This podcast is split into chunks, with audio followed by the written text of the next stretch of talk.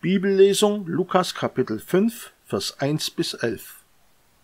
Es begab sich aber, als die Menge sich zu ihm drängte, um das Wort Gottes zu hören, dass er am See Genezareth stand und er sah zwei Schiffe am Ufer liegen.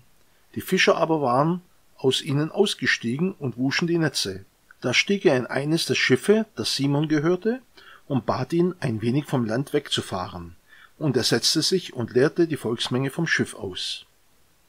Als er aber zu reden aufgehört hatte, sprach er zu Simon, Fahre hinaus auf die Tiefe und lasst eure Netze zu einem Fang hinunter.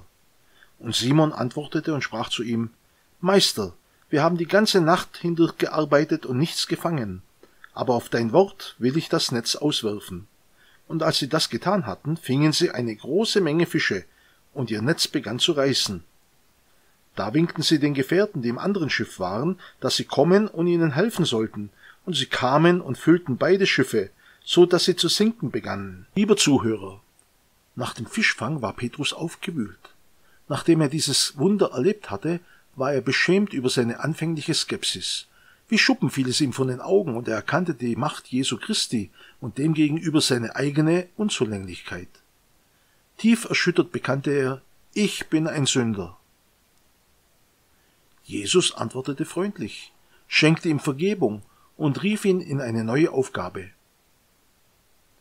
Einzusehen, dass wir Sünder sind, ist einer der schwersten Schritte für uns Menschen.